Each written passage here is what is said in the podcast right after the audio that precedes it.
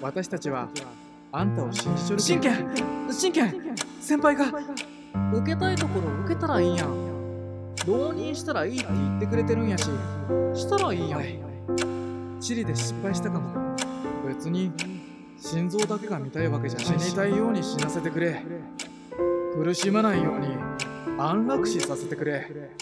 病気じゃなくて人を見る医者に一度きりの人生自分のやりたいように生きる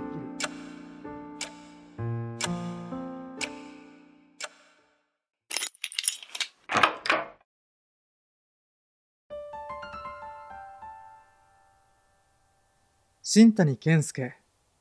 エピソード1大切な人たちの力に。医者を志した瞬間。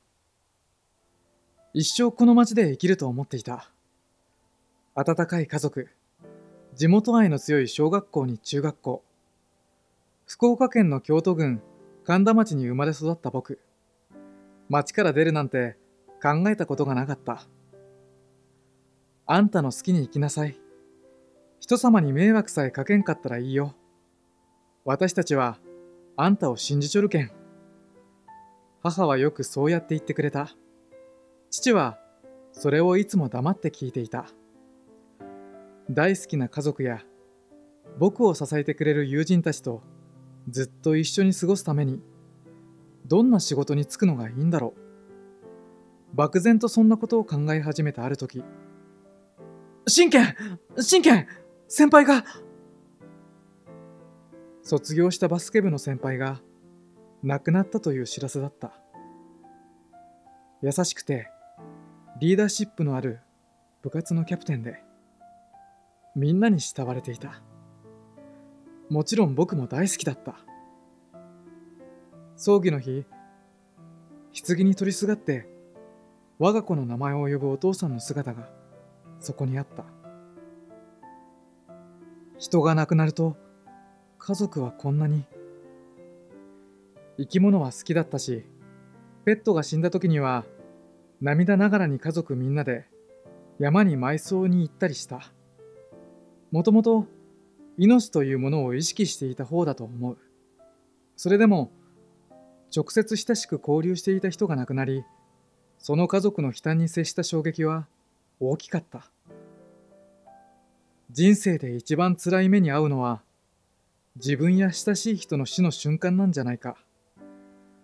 もしも僕がその最後の時間に関わっていたとしたら長い間お疲れ様と言葉をかけて見送ることができるんじゃないか。そして残された家族に対してもいくらかの力になることができるんじゃないか。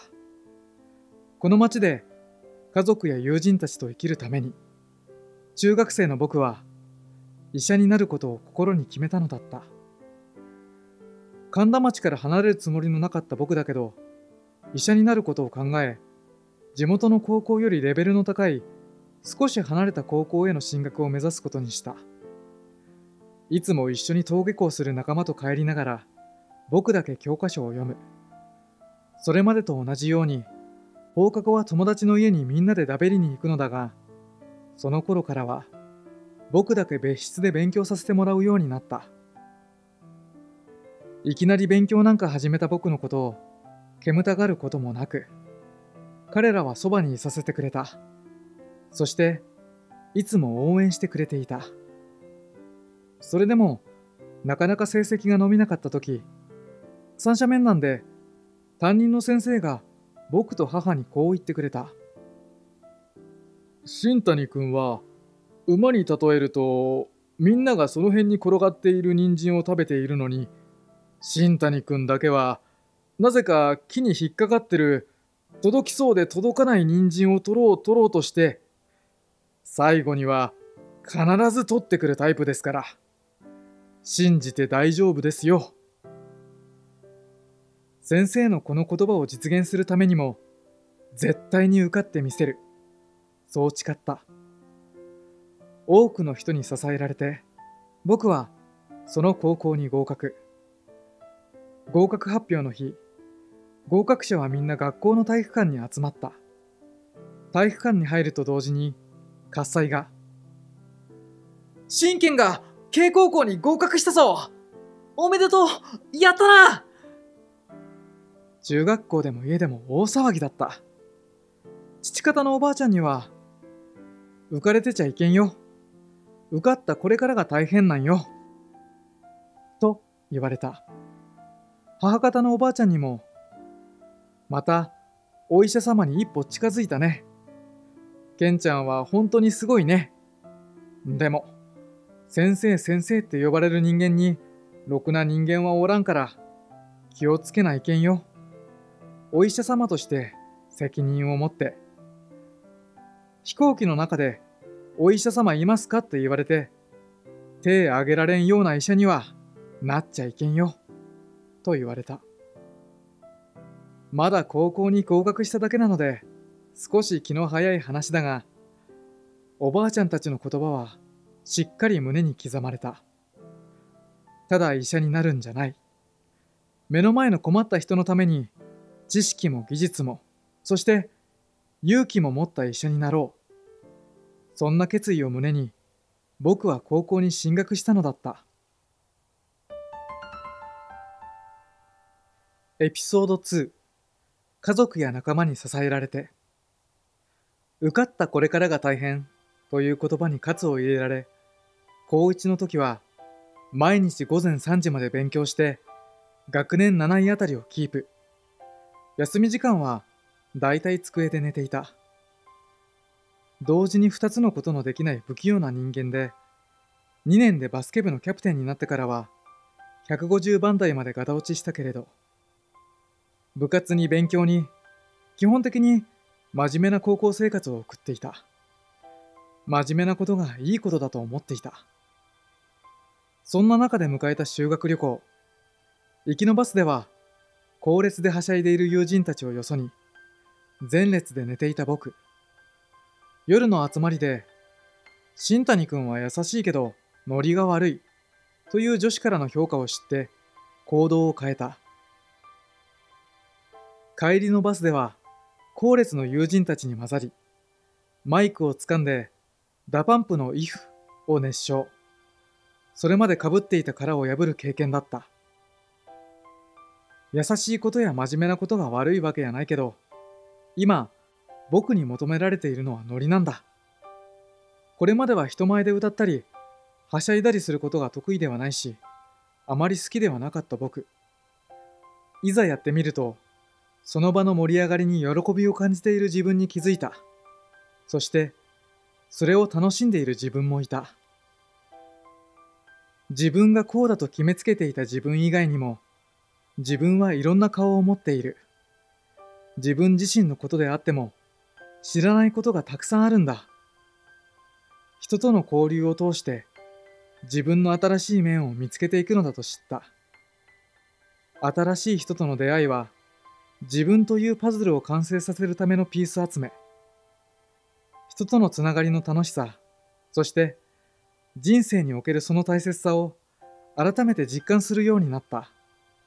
人のことそして自分のことがもっともっと好きだと思えるようになった。進路は経大学の医学部医学科を目指していた。成績は思うように伸びず冬になって塾に通い始めたけれどセンター試験では自己採点で C 判定だった。希望の経大学医学部医学科は2次で挽回するのも難しい。合格圏内の N 大学に変えるよう担任に勧められ途端にやる気が出なくなった。N 大学の良し悪しじゃない。一度決めた目標を変えてしまったことが原因だった。行きたいとこがあるなら浪人したらと親は言ってくれるけれど弟が二人もいるのにこれ以上お金をかけるのもそんな時に背中を押してくれたのは下の弟だった。ポロッと相談をした時に間髪入れずにこう言ったのだ。受けたいところ受けたらいいやん。浪人したらいいって言ってくれてるんやししたらいいやん。一度きりの自分の人生自分の思うようにしたらいいやん。その言葉に勇気づけられ僕は浪人覚悟での志望校受験を決意。結果は前期不合格。後期は経大学の別の学科に合格した。いざ合格すると今度は迷いが生じる。親に余計にお金を出してもらって浪人して医学部医学科を目指すのか現役で別の学科に進むのかなかなか決心がつかずにいたある日のことを友達の家から帰宅すると今度は上の弟が「兄ちゃん今日経大の学長さんから電話あったよ。今日までに入金しないといけないって。マジで？なんて言った？断っといたよ。なんと面食らう僕に弟は続けた。うちの兄は来年医学部医学科を受け直して医者になるんで今年行かないですって。だってそうやろ？我が弟ながらさすがだと思う。二人の弟の言葉家族の応援高校受験の時と同じだった。僕の夢を僕以上に信じ応援してくれる。浪人中は家にいても誘惑に負けると思い、予備校の寮に入り、文系理系問わず集った仲間と切磋琢磨。誕生日の友達がいると、サプライズで弱っては、夜中に苦情が出るほど盛り上がって、寮長室に呼び出されたりした。またまたやってきた受験シーズン。2回目でも、やはり慣れないあの試験会場の張り詰めた空気。センター試験1日目終了時の手応えは、やばい。地理で失敗したかも。2日目を終えてすぐに寮に戻り、自習室で自己採点。結果は、予想に反して得点が取れていた。やったほっとしたため息と一緒に、思わず小さな喜びの言葉が口から漏れた。その瞬間、机の向こうから人影が。寮で共に過ごす友達が泣いて喜んでくれた。しんちゃん、センター試験1日目が終わってからずっと落ち込んでたから、大丈夫かなってずっと心配だったよ。よかった。よかったよ。思っている以上に不安が顔に出ていたらしい。一年間の浪人生活も共に過ごした友達のおかげで、かけがえのないものとなった。信頼する友達をさらに増やして、僕は経大学医学部医学科に進学。晴れやかな気持ちで、その門をくぐったのだった。エピソード3講義では学べない医療の本質医学科に入って専門を選ぶときにはたと立ち止まった。僕が医者を目指したのは、大好きな人たちの力になりたかったからだ。大きな病気やお金の苦労をしてこなかった僕。リアルに感じられる人生で一番大きな不幸は死だった。だから死に際した人やその家族のサポートがしたいと思ったのだ。ただ、医者は臓器別に専門家に分かれている。別に心臓だけが見たいわけじゃないし専門をどうしようか考えながら学ぶうち救急医療を専門にしたいと思うようになった。飛行機や街中で人が倒れた時に専門じゃないかもしれないからと名乗り出ない医者になっちゃいけない。いつかのおばあちゃんの言葉も救急の道に進む指針になった。アルバイトも大切な社会勉強の機会だった。夏休みの屋台の手伝いを通して人の集う空間を作るという飲食店の魅力に気づいたのともっと人と話すことになれたいという気持ちがあったのとで縁のあったカフェバーと居酒屋でのアルバイトを始めた。バーでも居酒屋でもカウンター越しにお客さんと話す機会がたくさんある。高3の修学旅行以来いくらか社交的にはなったもののここでいろんな方と話した経験は、人としても医者としても、本当に大きな財産になった。僕が医学生だということも常連さんたちは皆知っている。普通の会話もするけれど医学生として相談を受けることもあった。しんちゃんもし俺の余命が分かったらな半年以上前に言うてくれ。特に持病も持たない健康な人がそんな風に言うことがあった。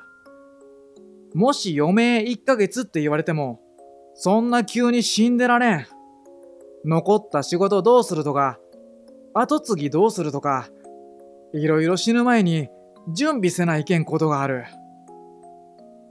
オーナーにも俺が死ぬ時は余計な治療なんかしないで死にたいように死なせてくれ苦しまないように安楽死させてくれ。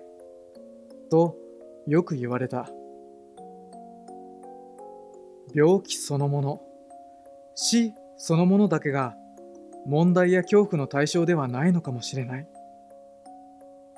その背景に何かがあって、その上で死や病気への恐怖が生まれているんじゃないか。そこまで深みを持って患者さんと接しないと患者さんの求めるものと医療者の提供するものに齟齬が生まれてしまう大学の講義では教えてもらえない生身の人と接して初めて気づくことだった。6年間の大学時代でのいろいろな経験を通して病気じゃなくて人を見る医者になりたいと強く思うようになった。そうした志を抱き卒業後は T 病院への勤務を希望。住み慣れた福岡の地を離れることにしたのだった。エピソード4自分の人生に責任を持って東京に行くことが決まった僕にバイト先であるカフェバーのオーナーはこう言ってくれた今までみたいにいろんな人とちゃんと付き合っていけよ。自分とは全然違う分野の人と接する機会を作れ。そうは言われたものの、2年間の研修期間はほとんど病院に寝泊まりする生活だった。仕事以外の関わりを持つ時間もなく、医者としての仕事に必死で向き合った。初期研修医として、救急科含めたいろいろな科での研修を通して、病気じゃなくて、人を見ることがいかに大切かを実感していった病院での医療を頼って受診する人が必ずしも病気で困っているとは限らない体の問題が表に出やすいため体の痛みや機能的な問題が原因で受診しているように見える患者さんたち。そのうちの一定数は家族関係や職場環境の悩み金銭的な悩みなど社会的な問題やそれに対する不安を抱えていることが少なくなかった。T 病院のような専門に特化した総合病院でもそうしたことを多く感じるのだからもっと地域に身近な診療所やクリニックであればなおさらではないだろうか。そしてその背景には核家族化や地域とのつながりの過疎化など今の日本における社会状況が影響しているように感じた。救急医療の現場においても同じだった。救急外来や救急車を利用する患者さんの中には医学的には軽症な人が多く含まれる。しかしそれは医学的な評価であって患者さん自身は本当に困っているのだろう。良くも悪くも簡単に情報を得ることができるようになった今の日本において人はさまざまな情報に振り回されながら生きている。要はみんな不安なのだ。不安で仕方がないから最後の砦である病院を頼ってくるしかし病院は病気を治すところであって今の社会における不安を全て請け負うことは難しいそうしてしまうと本当に医療が必要な人に適切な医療が提供できなくなってしまう。すでに需要と供給が合わなくなっているのが実情だ。患者さんのたらい回しや医療費高騰といった医療問題の背景には、そうした日本の社会事情があることを知った。であれば、病院の外で人々の不安を解消する仕組みがあればいい。そうすれば医療者も自分のやりたい医療に専念できる。今の日本の医療を良くするためには、病院に運ばれる前、そして病院での治療が終えた後、すなわち病院の外イコール地域に課題があるんだ。医療者も非医療者もみんな幸せになれる社会の仕組みづくりがしたい。地域医療という概念に関心を持つようになった。当初医療に携わる機会もあり、3年目には3ヶ月間、三宅島の診療所で勤務。その経験を通して、地域医療についてさらに考えるようになる。病院の外、地域での医療について考えてみて分かったこと。人はみんな健康に、そして幸せに生きたいと思っている。今、世の中に出回っている商品やサービス、存在する職業はすべて、直接的にしろ、間接的にしろ、誰かを楽に、笑顔に、健康に、そして幸せにするためにあると言っても過言ではない。広い意味で捉えると、どれもこれも医療なんじゃないか。医者が病院で施すのが医療のすべてじゃなくて、病院の外でも医者は医療を施すし、農家の人も、企業の人も、保険を売る人も、誰かの幸せのために働いている。何もできないように見える赤ん坊でさえ、親の精神的な健康にどんなに貢献していることか。医療を人々が健康に暮らせるようにサポートすることと捉えると、こんなにも広く可能性がある分野であり、また生きているすべての人が医療者なんだ。その自覚がないだけで。だったら、その自覚を持ってもらえるようにすればいい。そのために僕にできることがきっとある。T 病院に勤務しながら、僕は今、医療の原点はお互い様の心からという思いをテーマに語り合う勉強会を定期開催。福岡と東京を拠点に活動する NPO 法人も運営している。一人一人が医療者であるという自覚を持って、地域全体、町全体の健康、幸せに貢献してもらいたくて。医者以外の一人一人が医療の一部を担う自覚を持つようになれば、多忙な医者の仕事量が減る。それは、医者が医者でなければできない医療をより高いクオリティで提供することにつながる。医者でなくても救える命は増え、医者の救う命も増えるだろう。医療行為を選ぶにも、お医者様に言われたからではなく、自分自身で選ぶという自覚を持つのだ。何でも自分でするとか、医者の世話にならないとか、そういうことではなくて、医療を受けるも受けないも、何をするにも、自分の人生に責任を持つ。そういう人を増やしたい。困っている人がいるのに、手の挙げられない医者になってはいけない。病気ではなく、人を見ることのできる医者になる。いろんな人との出会いを大切にする。高い目標を目指して必ず叶える。一度きりの人生、自分のやりたいように生きる。これまでの人生におけるたくさんの人との出会い、みんなからもらった言葉が今の自分を作り上げている。そしてその原点には両親からの愛情と信頼があると感じている。医者を志したあの時、僕が友人たちを見とることで、彼らや彼らの家族の幸せに貢献できると思っていた。けれども、僕だっていつかは死ぬ。